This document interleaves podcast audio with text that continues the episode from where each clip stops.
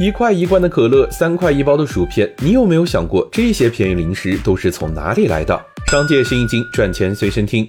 这两年突然冒出来的无数家零食小店，其实他们做的都是临期食品的生意。顾名思义，将到保质期还未到保质期的预包装食品就是临期食品。不过，他们从哪儿来的这么多货呢？食物到底有没有临期，在不同人心目中的标准是不一样的。一包保质期一年的薯片，小卖部认为保质期还剩一个月才算临期，但在批发商眼中，还剩四个月就很危险了，因为还要给终端销售预留时间。供货量越大的销售渠道，有资格要求更新鲜的生产日期。比如天猫超市、京东大型商超，几乎只要生产一两个月以内的新货，超过保质期三分之一是进不了货仓的。而这些不那么新鲜的货，就会被小超市、小卖部或者拼多多之类的渠道收走，当然进价就会便宜一点。但超过保质期三分之二的这些渠道也是不会收的，这些商品就称为尾货，就只能被归类为临期，和大超市、大电商卖不掉的压仓货一起进入特殊渠道了。这个时候基本上就是给钱就卖，因为堆积货品产生的仓储费。放过期了的垃圾处理费也是一笔不小的开销，只要能收回成本就是赚。